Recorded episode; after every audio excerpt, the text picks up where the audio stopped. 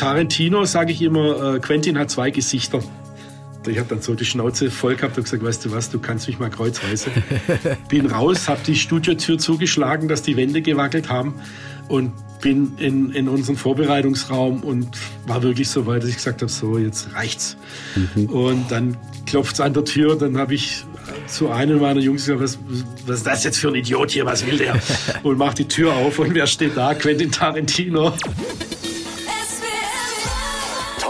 Mit Tees.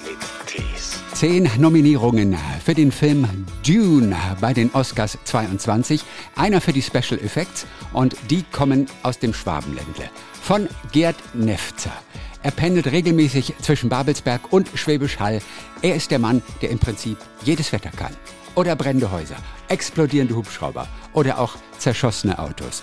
Er hat mit Jennifer Lawrence, Brad Pitt und auch Harrison Ford gedreht und den Oscar, den er schon hat, den hat er für seine Spezialeffekte in dem Film Blade Runner 2049 gewonnen. 2018 war das. Ja, ein Schwabe, der es bis nach Hollywood geschafft hat. Hallo nach Schwäbisch Hall. Gerd Nefzer. Hallo, guten Tag ins SWR 3 Land. Passen Sie noch in den Taxido von 2018? Ich muss sagen, nee, da passe ich nicht mehr rein, aber ich schiebe das mal auf meine Frau, weil die hat den zu heiß gewaschen. ja, können Sie bei der Dankesrede gleich der die Schuld geben? Auf gar keinen Fall. Nee, das mache ich nicht, sonst glaube ich, kriege ich ein bisschen Ärger mit meiner Frau. Und es ist ja nur so eine Notlüge. Also äh, Corona ist auch nicht an mir spurlos vorübergegangen. Äh, ich habe da ein paar Kilo zugenommen. Aber äh, für eine zweite Oscar-Verleihung kann man sich dann auch nochmal einen neuen Taxito oder Smoking anschaffen. Was auch wieder wie letztes Mal äh, ein bisschen eine Herausforderung war mit meiner Körpergröße und meiner Körperfülle. Aber mal ganz ehrlich, als Oscar-Nominierter, da darf es schon mal ein maßgeschneiderter Anzug sein, oder? Ja, das geht schon, aber man wartet ja erstmal, weil man äh, dem ganzen, der ganzen Sache ja nicht traut, bis es wirklich, bis man wirklich nominiert ist. Und das war ja erst jetzt äh, offiziell, die offizielle Nominierung war jetzt erst vom, vor einigen Wochen. Mhm. Und dann wird es sehr knapp mit der Maßschneiderung, ne, weil die brauchen dann auch immer irgendwie ein paar Wochen. ähm, aber ich habe noch einen gefunden in unserer Hauptstadt. Da war ein super toller Laden. Die hatten auch etwas größere Größen und somit habe ich den, konnte ich den auch schon mal tragen bei der BAFTA-Preisverleihung. Der hat mir auch Glück gebracht. Wir haben den BAFTA ja gewonnen. Und ich hoffe, ähm, das tut's auch nochmal für den Oscar. Also Sie pendeln ja zwischen Schwäbisch Hall, der Heimat, und äh, Potsdam, äh, Babelsberg. Nach Los Angeles geht's auch ab und zu mal rüber, zumindest wenn man für den Oscar nominiert ist. Liegt Ihnen Los Angeles? Also im Allgemeinen liegen wir, liegen mir überhaupt keine Großstädte. Ich komme aus dem kleinen, beschaulichen, wunderschönen Schwäbisch Hall. Ja. Und äh, Berlin ist immer schon so ein Weg, wo man denkt, oh wow, schon wieder in diese Riesenstadt, ja. Aber Los Angeles ist eben, top das nochmal. Es ist ja eine, eine, gigantisch große Stadt auf einer riesigen Fläche. Ähm, aber wie gesagt, äh, Großstädte sind nicht meine Welt. Ja. Also Los Angeles ain't Hohenlohe, ne? It's not genau. the same thing. nee, überhaupt nicht. Also ja, natürlich geht man gern mal nach LA und schaut sich das alles an und und eben noch viel lieber, wenn's, wenn man äh, die Chance hat, einen Oscar zu gewinnen. Aber ansonsten bin ich sehr gerne hier im Ländle ja. oder in meiner Zweitheimat in Babelsberg, im Studio Babelsberg. Äh, da fühle ich mich wohler wie, wie äh, in Los Angeles. Was machen Sie eigentlich genau? Was sind visuelle Effekte? Das sind Fragen, die wir gleich klären. Wir reden ganz speziell auch über Dune, natürlich den Oscar-nominierten Film. Es geht zumindest um nichts am Computer. Das denken alle nämlich zuerst mal, wenn sie von Spezialeffekten hören. Nein, es geht um Wind, Regen, Schnee, Nebel, Explosion. Wann entstehen diese Dinge eigentlich? Fangen wir mal an. Was steht im Drehbuch? Sie bekommen ein Drehbuch. Wie detailliert sind dort die Anforderungen aufgeführt? Das ist immer ganz unterschiedlich. Also manchmal sind sie, je nachdem, was sich der Schreiberling, nenne ich ihn mal so salopp, ausdenkt äh, und wie er sich auskennt äh, mit Spezialeffekten, sind die Sachen äh, sehr detailliert beschrieben oder sie sind ganz einfach nur mit einer, mit einer Headline beschrieben. Also ähm, ein Raumschiff explodiert, Punkt. Ja. ja. und dann sind natürlich der Fantasie von mir und von dem Regisseur und von ein paar anderen Leuten äh, natürlich äh, alle, alle Möglichkeiten, das sind alle Möglichkeiten dann offen und der Fantasie sind keine Grenzen gesetzt. Ne? Dann muss man oft rausfinden, ja, was, was will denn der Regisseur oder was bedient denn die Geschichte äh, und so weiter und so weiter.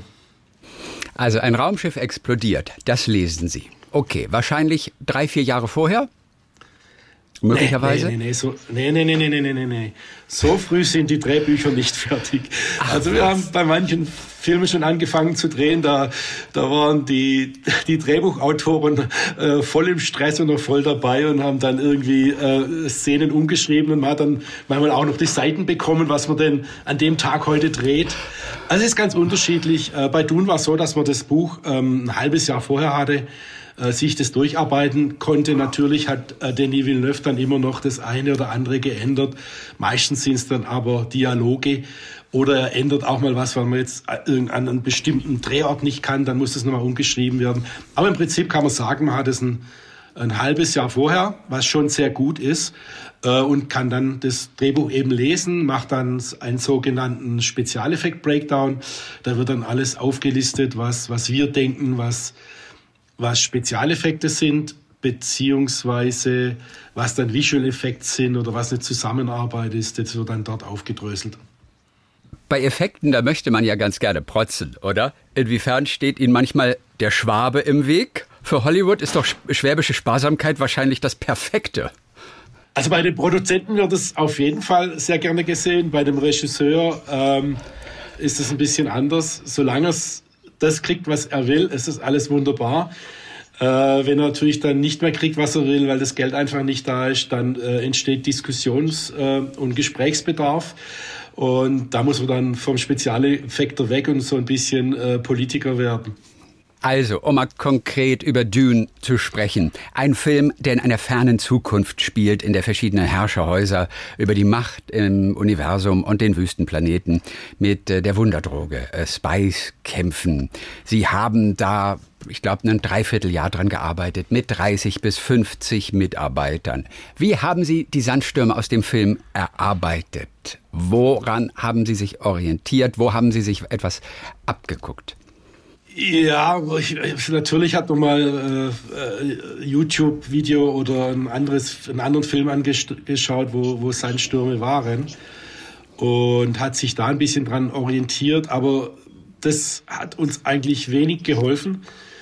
Also wir haben, wir fangen dann meistens klein an, indem wir mal erstmal finden, was, was, was, was ist das beste Material, um einen Sandsturm darzustellen.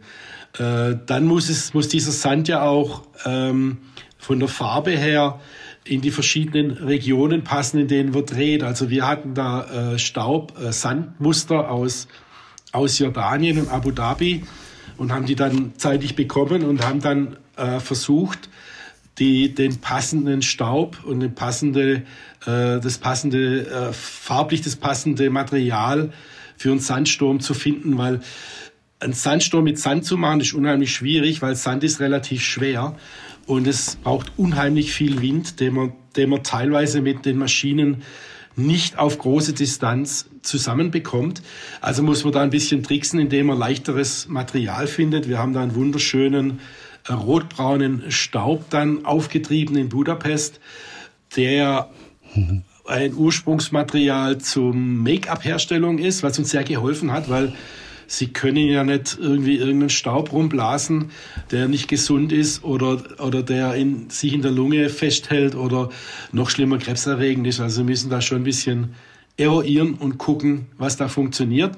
Dann muss das Ganze auch noch farblich passen und dann ist es ja ein Unterschied, ist der Sandsturm an einem bewölkten Tag, also mit wenig Licht, oder ist der Sandsturm an einem sehr sonnigen Tag mit viel Licht äh, äh, und dann wirkt einfach der Staub, den man da durch die, sagen wir, durch die Gegend äh, bläst, der, der sieht dann einfach äh, auch unterschiedlicher aus. Also es war äh, äh, viel, viel testen, äh, lange probieren, äh, verschiedene Stäube testen, verschiedene Mixturen testen, bis es dann äh, so funktioniert hat, äh, physikalisch funktioniert hat, dass man es bewältigen kann und dann auch für die Kamera funktioniert, dass es gut aussieht und glaubwürdig aussieht. Aber das war eine, die Sandstürme, das war eine gigantische Materialschlacht, muss ich sagen. A, von der Menge an Staub, die wir, die wir dort benötigt haben. Also ich glaube, wir haben alles in allem 18 Tonnen Staub äh, gekauft und, und, und verblasen. Also es war, und dann natürlich auch die Windmaschinen, äh, weil meistens, wenn sie einen Sandsturm brauchen, ist kein Wind da oder er kommt aus der falschen Richtung. Und dann müssen sie eben damit mit großem Gerät auffahren und mal ordentlich Wind machen. Also wir hatten Windmaschinen bis 450, 500 PS. Wir hatten an, manches, an manchen Szenen 10, 12 Windmaschinen gleichzeitig laufen. Also das war, das war ein gigantischer Aufwand. Wo kauft man denn Staub? Ja, da gibt's unterschiedliche Bezugsmöglichkeiten. A gibt es mittlerweile viele Firmen, äh, die in, hauptsächlich in Amerika ansässig sind, die dann speziellen Filmstaub verkaufen. Äh, und dann ja, muss man eben eruieren, wo sonst noch Staub, Mehl oder sonst irgendwas gebraucht wird. Klar, Internet hilft da sehr viel äh, äh, zu recherchieren. Dann hat man natürlich auch über die Jahre hinweg seine Lieferanten. Ne? Ähm, es ist nur bei uns die Schwierigkeit, äh, gerade weil viele dann sagen, okay, wir, brauchen einen biologischen Staub. Äh, wenn ich da jetzt einfach mal ganz salopp Mehl nehme ja, und ähm, verblase den mit meinen Windmaschinen und irgendwo ist ein kleiner Funke, dann gibt es eine Mehlexplosion. Also man muss da schon genau wissen, auch mit Staub, was man tut. Und ähm, oftmals sind für uns dann Gesteinsmehle äh, sowas, also ein anorganischer Staub, für uns meistens sinnvoller zu benutzen wie ein organischer Staub. Beim or organischen Staube benutzen wir auch öfters, aber die müssen dann relativ grob sein. Also ich sage jetzt nochmal, wie ein Mehl zum Beispiel. Wenn man da nicht aufpasst, dann kann das zum, zum Megagau führen und es fliegt einem das Studio weg. Ne? Also äh, das muss man schon wissen und ähm, damit muss man umgehen können. Warum ist gerade Mehl so gefährlich? Äh, weil es ein, ein organischer Staub ist, ja, und man hat ja auch oft, das haben jeder hatte schon gehört, äh, Mehlexplosion in der Bäckerei oder in der Mühle.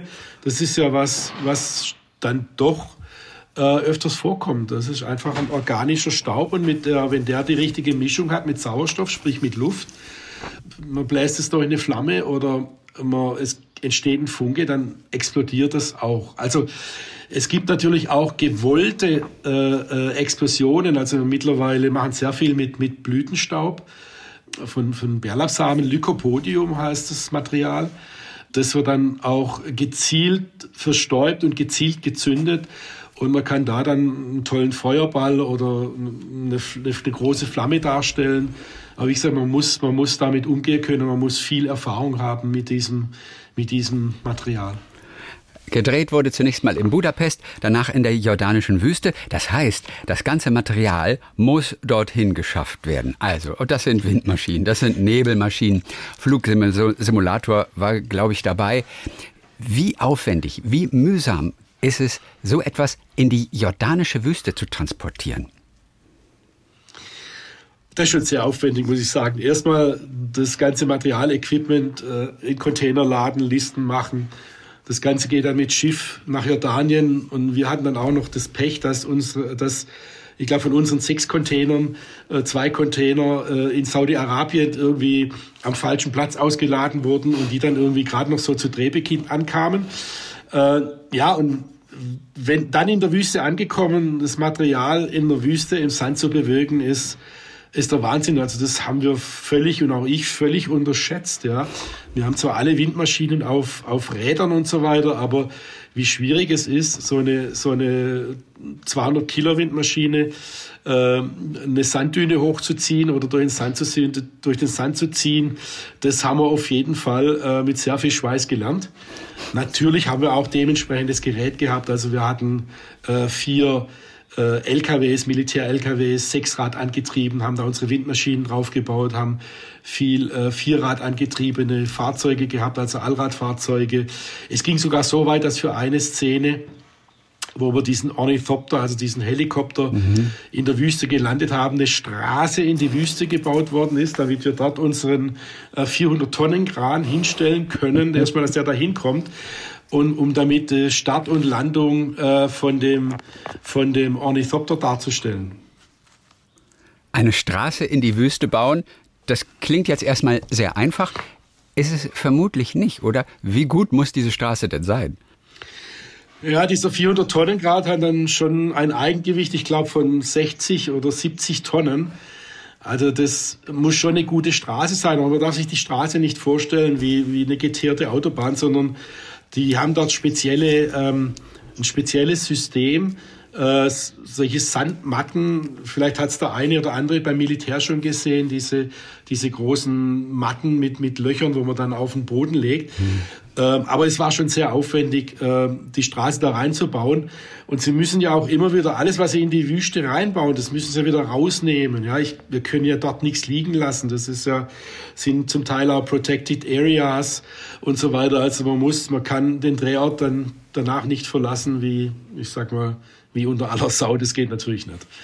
Und dann wurde aber das Tal, in dem sie gedreht haben, wurde dieses Tal zu einem reißenden Strom. Das war auch eine Herausforderung. Wie haben Sie die gemeistert? Wie macht man das? Ja, das war in der Wüste. Wir hatten jedes Wetter, also von Sandsturm über wirklich Gewitter und starken Regen. Und was macht man? Okay, es regnet morgens wie verrückt. Man, man fährt vom Hotel zum Drehort und dann kommen einem schon die Leute entgegen. Nee, nee, hier geht's nicht weiter. Du kannst da nicht zum Drehort fahren. Und dann fragst du, warum kann ich hier nicht zum Drehort fahren? Dann sagen die, wir haben jetzt hier einen Fluss äh, der vor dem Drehort kreuzt und da kommt keiner drüber. Und wenn man sich das dann anschaut, ist es schon lustig, wenn da auf einmal ein reißender Fluss durch die Wüste geht. Äh, die Produktion hat dann irgendwelche Bagger organisiert, hat den versucht dann umzuleiten, aber nach einem, nach einem Tag war es dann auch wieder gut. Ja, dann hat man irgendwie einen Tag äh, in der Werkstatt verbracht und konnte eben nicht am Drehort was vorbereiten. Das so flexibel muss man einfach sein. War damit zu rechnen, dass in Jordanien plötzlich der Regen kommt und alles erstmal zunichte macht, alle Pläne? Passiert das häufiger? Ja, anscheinend kommt es zu bestimmten Jahreszeiten ab und an vor, dass es stark regnet. Und das Ding ist halt auch, dort gibt's viele hohe Berge, ja, und der Regen kommt dann äh, äh, an den Bergen runter und läuft dann die Berge runter und in die Wüste. Also die, die unsere Local Effects Leute sagten, das, das kommt schon ab und zu vor. Wenn Sie ein Gewitter zum Beispiel produzieren, also Weltuntergangsstimmung, sind das einfach ein paar Regenmaschinen, die da tätig sind? Oder was braucht es alles tatsächlich, um ein Gewitter zu erzeugen? Also ich würde mal sagen, ein Gewitter für, für einen großen Film äh, braucht, sagen wir mal, drei LKW-Ladungen an Equipment. Hm.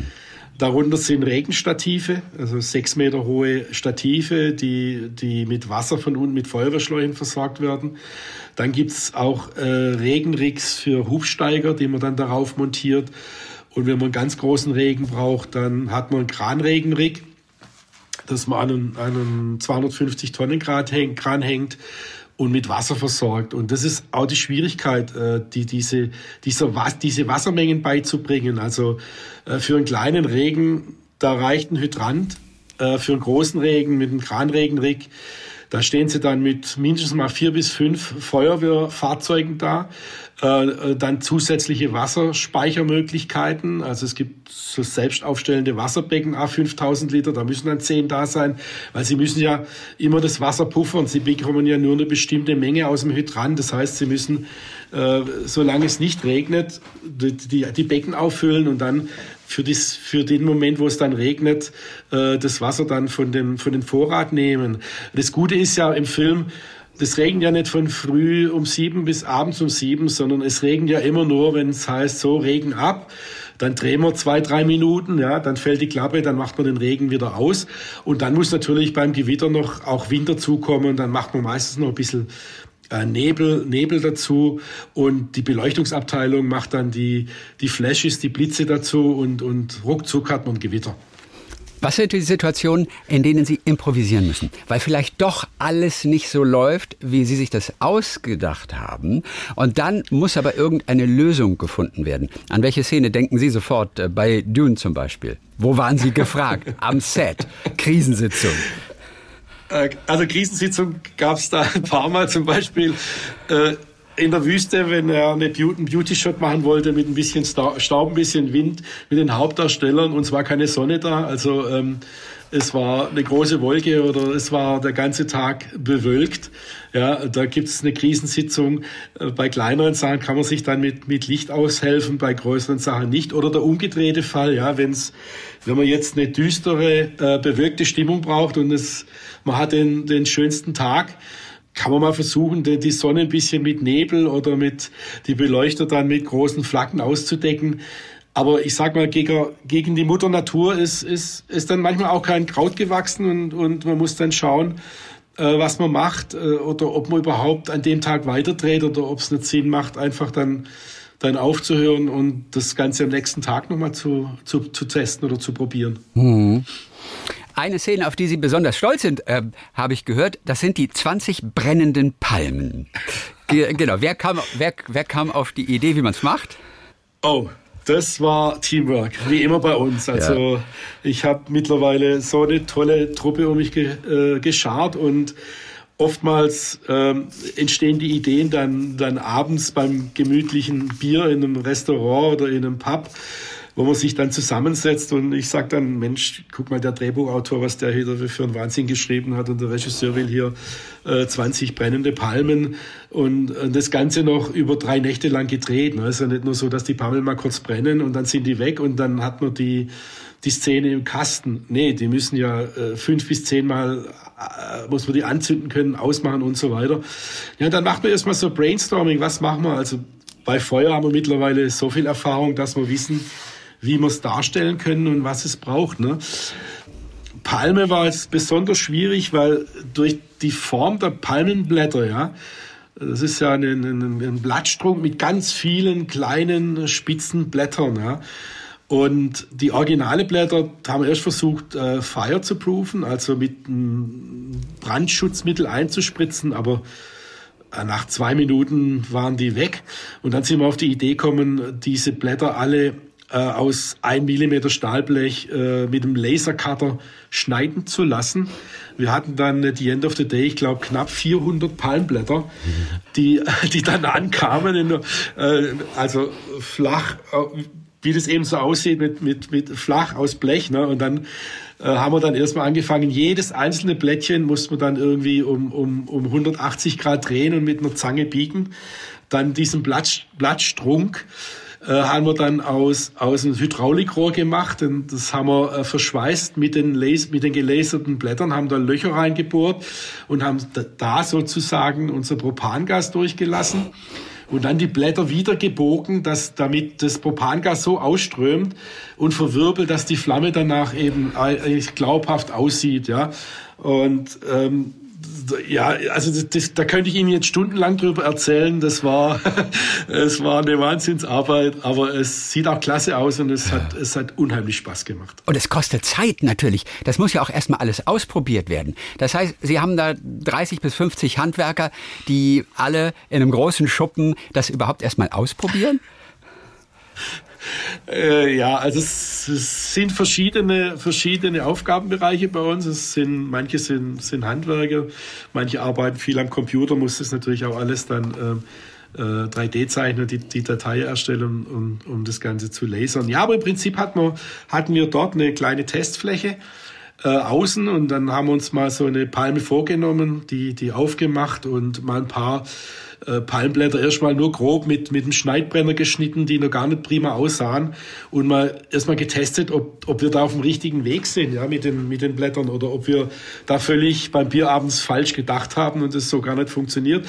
Und dann testet man das eben an, an einer Palme mit drei Blätter und dann macht man mal eine Palme mit, mit acht Blätter und wir haben dann festgestellt, dass das reine Propangas eigentlich nicht reicht, um praktisch äh, oben eine, eine, eine palmenfüllende Flamme hinzukriegen. Haben dann nochmal ähm, eine Alkoholleitung gelegt, also zusätzlich noch Alkohol, Isopropylalkohol eingesprüht. Und dann haben wir da auch noch das Problem gehabt, Mensch, okay, die Palme ist 10 Meter hoch, wie kriegt man, denn, wie kriegt man das jetzt da oben angezündet? Ne? Weil mit, mit, dem Feuerzeug kommt man nicht mehr hoch, nee. dann haben wir eine elektrische Zündung angebaut und so weiter. Also man testet da viel und probiert. Es sind am Ende vielleicht die 20 brennenden Palmen, die Ihnen den zweiten Oscar bringen. Wer weiß.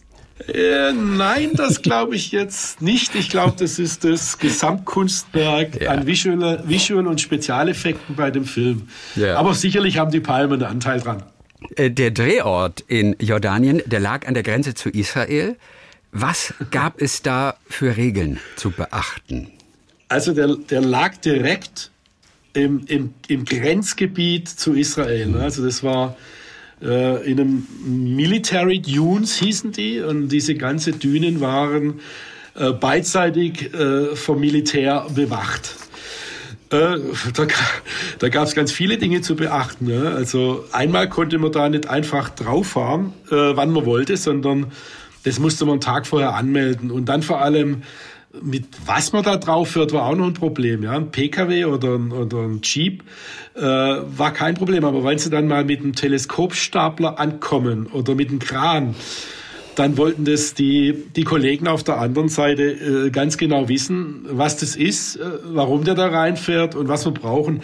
Das Schöne an, dieser, an diesem militärischen Sperrgebiet war, um, um 16.30 Uhr äh, ist das jordanische Armee mit Jeep und, äh, und, und sozusagen bewaffnet einmal an die Drehorte gefahren und hat gesagt, äh, gute Leute, jetzt ist dann Feierabend, worauf wir als Schwaben gesagt haben, Feierabend, wir haben jetzt erst gerade angefangen, also wir würden gerne noch vier, fünf Stunden arbeiten. Aha.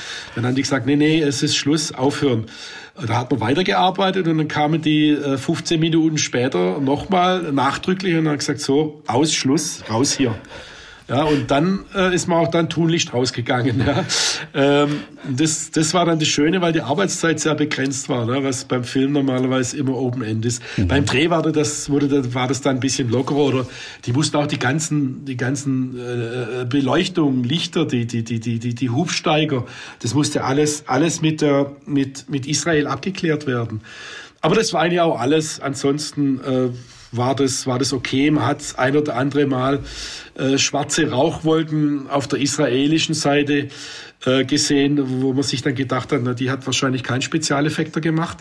Also es, es war ein komisches Gefühl, aber alles in allem war das dort sehr sicher und ich war wirklich mhm. von Jordanien total begeistert und, und es waren tolle Menschen, ja. äh, tolles Essen und die Wüste ist einfach ein Erlebnis, das muss man mal gesehen haben.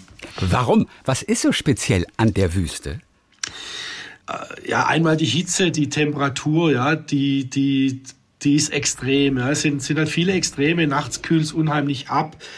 Ähm, wenn man dann mal einen Sandsturm erlebt, das ist, das ist Wahnsinn, das kann man gar nicht beschreiben. Also sie, sie, sie sehen da die Hand vor Augen nicht und sie, sie können sich da drin auch nicht aufhalten. Äh, wir sind dann immer geflüchtet und in unsere Zelte oder Werkstätten die Türen zu und sie haben am Abend Sand überall. Ja? Also in jedem, an jedem Körperteil ist Sand und, und Staub und Schmutz, den müssen sie wegkriegen, aber ja, die, diese weite Landschaft, äh, diese, diese, diese Temperaturextreme, diese trockene Hitze, ähm, es ist also einfach was Spezielles, was man als Schwab so gar nicht kennt. Ja, als Schwabe, der es nach Hollywood geschafft hat. Wir haben eben schon am Beispiel der Palmen zum Beispiel gemerkt, wie viel Tüftelei dabei ist. Natürlich auch wie viel Spaß, irgendwie eine Lösung zu finden. Nun sind Sie gelernter Landwirt oder auch Agrartechniker. Das klingt so gar nicht nach Special Effects jetzt eigentlich. Muss man auch als Landwirt irgendwie so ein Tüftler sein? Waren Sie schon als Junge ein, Daniel Düsentrieb? Wann hat das Tüfteln angefangen bei Ihnen? Also ich war Daniel Düsentrieb war ich als als Junge nicht, aber äh, ich bin in einer Familie aufgewachsen, also mein, mein Großvater hatte eine Schreinerei, also ein Familienbetrieb. Und äh, da ist man natürlich äh, täglich mit dem, mit dem Handwerk in Berührung. Ja? Man, man lernt zwangsweise, wie man einen ein Nagel in die Wand kloppt oder wie man, wie man einen Schrauber bedient, wie man, wie man eine Säge bedient, wie man was baut, wie man was konstruiert. Also es wird einem da schon, schon irgendwie in die, in die Wiege gelegt und als Landwirt muss man, muss man unbedingt Tüftler sein, ja, also, also ganz extrem sogar. Man muss auch äh, Dinge, wenn irgendwas im Stall kaputt geht, sofort reagieren. Man muss die reparieren, auch wenn es nur notdürftig ist. Man muss als Landwirt mit mit Stahl umgehen können, man muss natürlich sehr gut mit Maschinen umgehen können, man muss das, das, das Wetter einschätzen können. Ja, und manchmal ist auch sehr hilfreich, wenn man mit Rindviechern gut kann. Warum? Wer entspricht den Rennviechern an einem Filmset? Ach nee, das war, das war ein Spaß. Natürlich gibt es, gibt es wie, wie überall, wie bei Ihnen auch, äh, sicherlich im Sender gibt es ein paar äh, spezielle Leute. Ich will es jetzt nicht Rennviecher nennen. Wie gesagt, es war ein Spaß. Aber es sind einfach, man ist viel mit Künstlern zusammen, wie Sie ja auch. Und, mhm. ähm, und, und da muss man dann schon das eine oder andere sich anhören oder muss man für das eine oder andere äh, viel mehr Verständnis aufbringen, wie, wie ich jetzt im normalen Leben das machen würde. Ne? Mhm. Sie arbeiten ja auch mit den unterschiedlichen Regisseuren zusammen, auch mit den ganz großen. Steven Spielberg war dabei. Das ist ja so immer, erzählen alle, der große, herzliche Papa, der sich wirklich um alles kümmert. Der bringt auch noch selbstgemachte Marmelade mit, wenn es dann sein muss. Bei Tarantino mit dem haben Sie auch gearbeitet, für Inglourious Bastard zum Beispiel. Da hört man ja immer, der feuert sehr gerne Menschen. Da ist die Stimmung wahrscheinlich eine andere. Sie kennen beide. Ne? Was sind so die ganz besonderen Augenblicke, die Sie mit den beiden zum Beispiel erlebt haben? Ja, also äh, zu Anfangszeiten, wo ich mal angefangen habe, beim Film zu arbeiten, haben wir immer aus Spaß gesagt, Mensch, das ein Traum wäre, einmal mit Steven Spielberg zu drehen. Das war immer so ein Running Gag bei uns. Ne? Yeah. Und eines Tages war es dann soweit, ähm, dass wir mit ihm arbeiten können. Und ja, das ist ein, ein, ein sehr ruhiger äh, Gentleman, der seine Arbeit macht, dementsprechend Leute um sich äh, schert, die viele Dinge dann für ihn abklären, erledigen, erfragen. Aber ich, alles in allem war das, war das sehr, sehr angenehmes Arbeiten mit, mit ihm. Es war alles sehr gut organisiert. Ähm, wir hatten so ab und an mal Kontakt, aber es war so eher ein Regisseur, der dann über einen äh, Regieassistenten kommuniziert hat. Und, und da hat man seine Informationen bekommen und man wusste auch nie so richtig, hat es dem Steven jetzt gefallen oder nicht. Aber äh, da bin ich heute noch ganz stolz drauf. Am letzten Drehtag am Flughafen Tempelhof haben wir so einen, in unserem Flying Simulator gedreht und da kam er dann her und hat uns die Hand geschüttelt und gesagt, Gerd, super Arbeit, er war richtig happy. Mhm. Äh, ihr habt hier grandiose Arbeit abgeliefert, ihr könnt ihr mit, mit jedem Spezialeffekt-Team qualitativ auf der Welt mithalten. Und das ist dann halt auch so ein Ritterschlag, wo man dann denkt, wow, das war jetzt, das lief dann runter wie Öl. Ja? Ja. Dann gibt's aber auch andere Regisseure wie Quentin Tarantino, der halt in einem anderen Stil arbeitet. Ja, also äh, Tarantino sage ich immer, äh, Quentin hat zwei Gesichter. Er hat einmal ein Gesicht, wenn man den so normal trifft und, und, und äh, irgendwo bei einer Besprechung mal, ja, und dann hat er sein, seinen, seine Gesicht, wenn er in, im Workmode ist, also im Arbeitsmodus. Und da ist er so vertieft in, in seinen Ideen und seinen, und seinen Ansprüchen und seinen Wünschen, ja, dass er da äh, manchmal also jetzt nur bildlich gesprochen, ja. um sich schlägt, mhm. ja, und dann auch mal wirklich laut wird und, und, und, und schreit und, und, und, und, und einen äh, anmeckert äh, bis zum, also richtig extrem, ja. Mhm. Aber ich muss sagen, ich habe bei dem Dreh viel gelernt und man muss auch mit, mit, mit solchen Typen einfach auch umgehen können, ja. Es ist nicht immer einfach. Es hat einige schlaflose Nächte und viele graue Haare gekostet.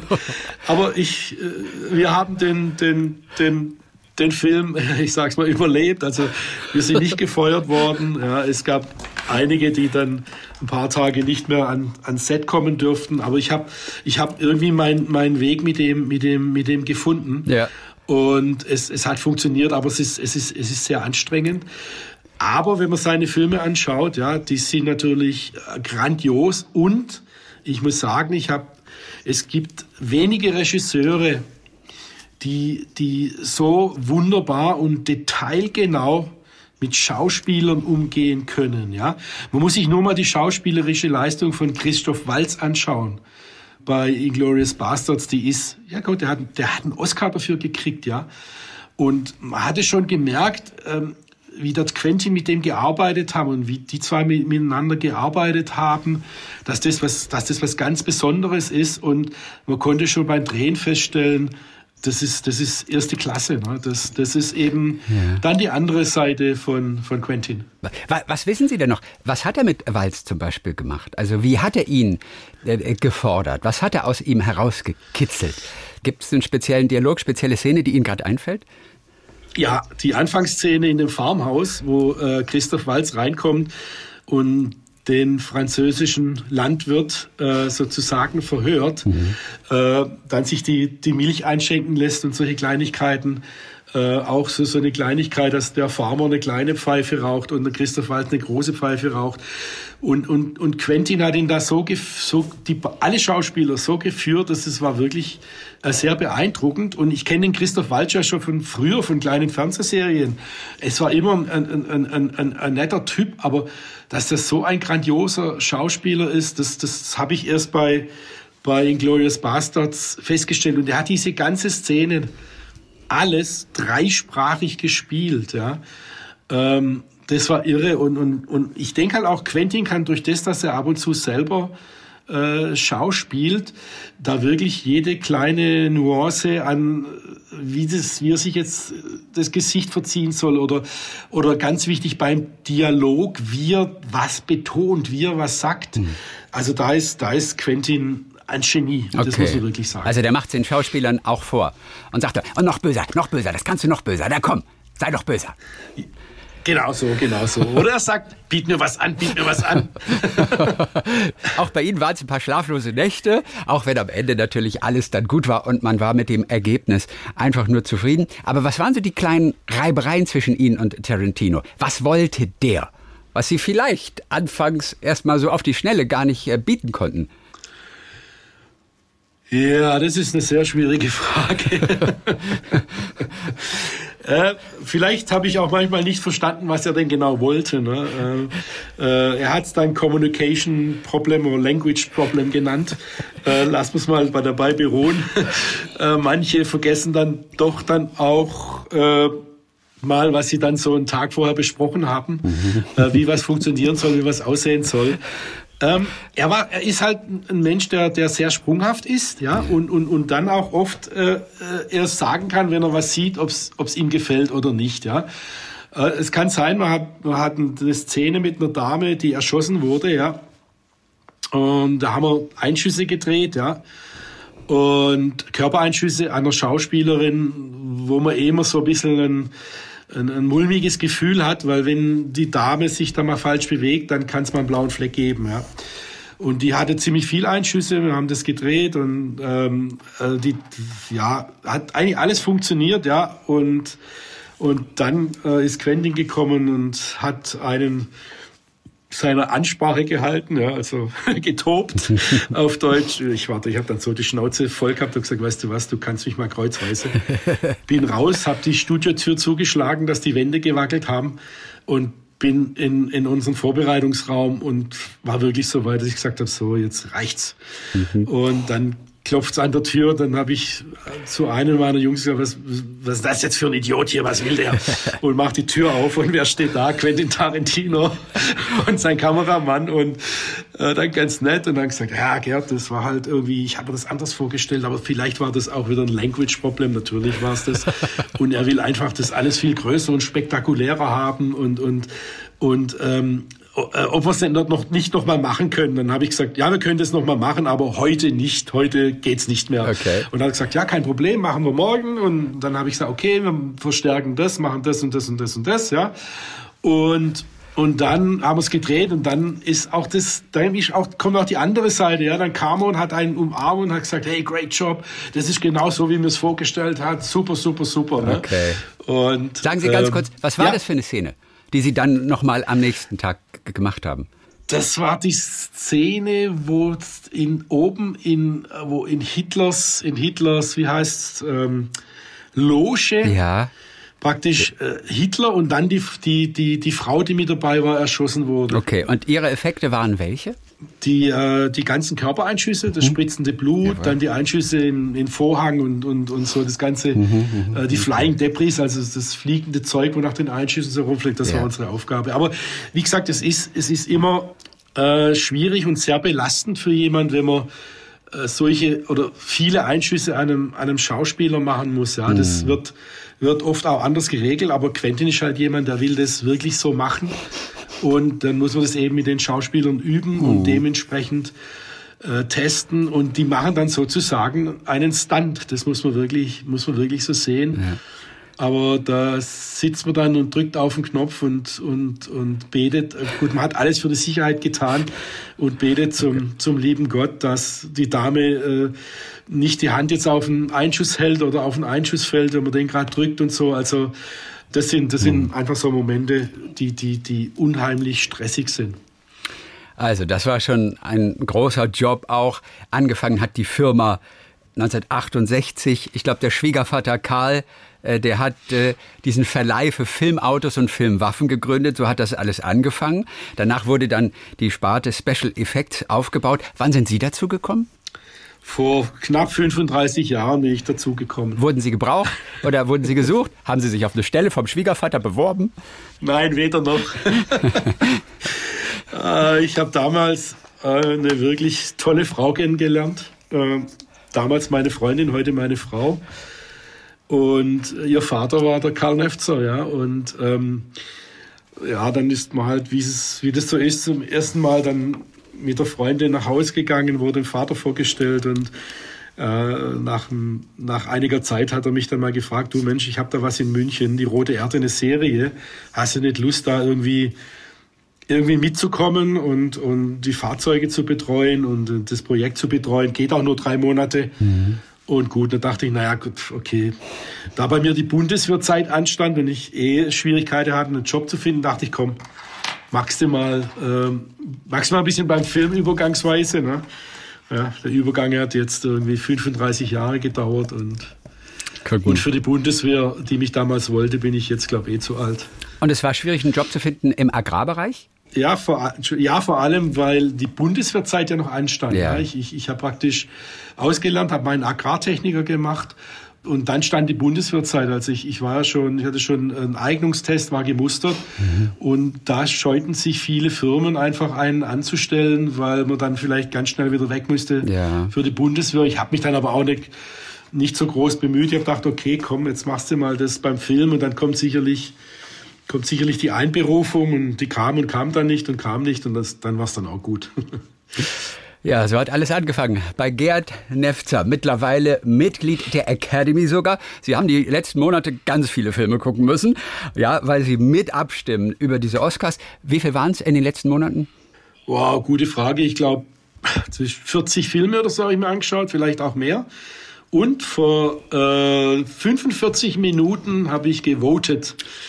Also ich habe meine, meine Stimme abgegeben, habe für den Oscar gewotet ja. und schauen wir mal, schauen wir mal, was rauskommt. Ja, viele, viele wirklich tolle Filme gesehen und, und was, was eben, wenn man, wenn man jetzt äh, Academy-Member ist und man kriegt die ganzen Filme zum Anschauen, ist es wirklich toll, weil man sieht so viele, man schaut sich so viele Filme an, die man, die man eigentlich gar nicht gucken würde, ja, mhm. oder die an einem irgendwie vorbeihuschen, weil sie nicht, weil für die nicht groß die Werbetrommel gerührt wird. Und ich war dann wirklich, wirklich erstaunt, wie viel, wie viel, wie viel tolle, tolle Filme äh, in der Corona-Zeit entstanden sind, ja.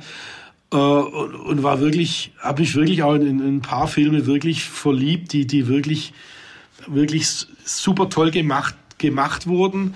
Nicht mal unbedingt Kinofilme, da waren auch äh, Filme von Netflix oder von Amazon oder von Disney dabei, die ja mittlerweile auch eine, eine Qualität liefern, die, die, die toll ist, ne, muss man ja. wirklich sagen. Dürfen Sie einen Tipp abgeben über einen der Filme, auch wenn der Oscar noch nicht feststeht, aber einer der Filme, der Sie besonders beeindruckt hat in letzter Zeit? Äh, also ich muss sagen, was mich sehr beeindruckt hat, war der Film Coda. Da geht mhm. es um eine taubstumme Familie. Ja. Vielleicht haben Sie den gesehen. Mhm. Wirklich toll. Dann äh, Drive My Car, ich glaube ein koreanischer Film. Äh, der auch so irre ist und so toll gemacht. Oder, auch oder, wegen der Special ähm, Effects oder einfach nur wegen der allgemeinen Nee, nee, nee, nee, einfach, einfach nur wegen okay. dem Film. Also wegen den, wegen den Special Effects hat man natürlich, guckt man sich natürlich die, die normalen Marvel, also die Marvel-Filme an, wie äh, äh, King Kong vs. Godzilla oder Spider-Man oder was ja auch in meinem Bereich wirklich ein toller, erfrischender Film war, war Free Guy, heißt der Film. Mhm. Da geht es äh, praktisch, der spielt in zwei Welten, einmal in realen Welt, einmal in der Videowelt. Und ich habe mich, ich fand ihn wirklich, wirklich toll gemacht. Das ist ja auch noch Konkurrenz ähm, von uns jetzt. Ja. Aber das war auch so, so, so, so ein Popcorn-Film. Angucken und Spaß haben und sich freuen, wie der Film gemacht haben, wie der Film gemacht wurde. Ja. Ähm, ja. Aber so gab's noch, gab's noch andere Filme. Oder Nightmare Alley, auch ein toller Film. Wirklich, ähm, gibt, waren wirklich dieses Jahr viele, viele tolle Filme dabei. Wir drücken die Daumen, dass es etwas wird mit dem zweiten Oscar für Dune zusammen mit einigen Kollegen. Wo steht der erste Oscar bei Ihnen? Ist er in Schwäbisch Hall oder ist er eher in Babelsberg? Nein, das ist natürlich in Schwäbisch Hall. Also ähm, im, im, Moment ist er noch ähm, äh, immer verschlossen, aber ja, jetzt demnächst wird er dann mal ja. Seinen Platz auf dem, auf dem Kachelhofen finden und hofft, der arme Oskar muss nicht allein stehen und ich kann noch einen zweiten daneben stellen. Die stellen die Chancen äh, ja, sind nicht schlecht, sagen wir es mal so. Ja. Äh, Dun wird in dem Bereich relativ hoch gehandelt, aber man weiß es nie, ist eine Abstimmung und äh, lassen wir mal ganz locker auf uns zukommen. Auf welcher ähm, Party werden Sie denn sein? Also es gibt ja immer so bestimmte Prominente, die ja ihre Oscar-Party machen. Auf welcher werden Sie sein? Also erstmal auf, je, auf, jeden Fall auf der Party, die danach ist, ja, also die, die, die offizielle Oscar-Party und das Essen dort. Und dann äh, weiß ich noch nicht. Äh, äh, Vanity Fair war ich oder Madonna oder Elton John. Ähm, keine Ahnung, aber da fehlt ja das Wichtigste. Sie brauchen ja die richtige, den richtigen Schlüssel und die Eintrittskarte, ja. um auf diese Party zu gelangen. Und wie kommt, kommt man an die? Da muss man diese goldene Statue in der Hand haben. Da kommen sie in Hollywood, ich will nicht sagen in jedes Haus, ja. aber sie kommen auf jede Party, egal wer das schmeißt, das ist wirklich, das ist wirklich beeindruckend. Und ich habe das das letzte Mal auch versucht. Unser Fahrer hat gesagt, äh, wir haben ausgemacht, komm, wir gehen auf die, es waren auf der Warner Brother Party, wir gehen auch auf die Vanity Fair Party, sind da hingefahren, alles abge, alles, alles, äh, also abgesperrt, dann hat der Fahrer angehalten bei Security und dann sagte, haben Sie eine Einladung? Und mein Fahrer sagte, nee, wir haben keine Einladung. Und dann sagte Security, Mensch, umdrehen, weg hier. Und dann habe ich den Oscar von hinten nach vorne gehalten und dann hat der Security-Mann den gesehen und hat uns sofort durchgewunken ja, und dann wir konnten auf die Party schon irre. Und so. Gut, so wird das dann auch hoffentlich diesmal ganz zum Schluss. Was wissen Sie noch von diesem Moment, als der Name aufgerufen wurde, als Sie den Oscar entgegengenommen haben? Was ist Ihnen durch den Kopf gegangen? Also erstens mal habe ich eine dicke, fette Gänsehaut bekommen, ja, und, und ich habe in mich, also ich habe einfach gejubelt, ne? es war pure, pure Freude und, und ich dachte, jawohl, die ganze Arbeit, die ganze Anstrengungen haben sich gelohnt und es kam auch eine riesen Portion Glück dazu und es war einfach, einfach Freude pur und, und äh, dann ist man natürlich aufgestanden, hat guckt, ob der Smoking sitzt, die, die Fliege das, und, und die Treppe runter, dass man ja nicht hinfällt oder die Treppe raufstolpert oder, oder sonst irgendwas. Und ich habe ja nichts vorbereitet, ne? Äh, Dankesrede. Was, was sagst du da jetzt? Aber ich hatte eh keine Zeit. Ich hatte ja nur irgendwie drei Sekunden irgendwie was zu sagen. Und das Mal wird es hoffentlich anders. Ähm, Aber Sie, Sie haben schon was aufgeschrieben? So, was Sie dann? Nein, ich, Nein das nicht. Wird spontan. Ich, ich habe nichts aufgeschrieben, aber ich habe so ein bisschen was im Köpfchen. Ich konnte ja beim BAFTA schon üben. Ja, genau. Das war das Gute.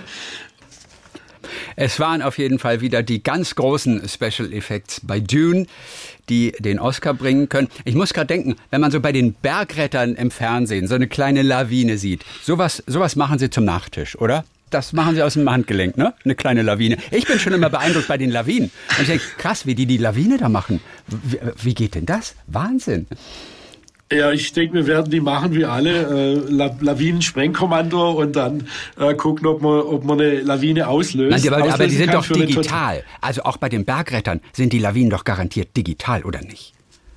Also, da wäre ich vorsichtig. Okay. Also, sie können ja mittlerweile auch, das ist auch, da ist äh, der Paul Lambert, äh, unser Visual Effect Supervisor, ein großer Fan von.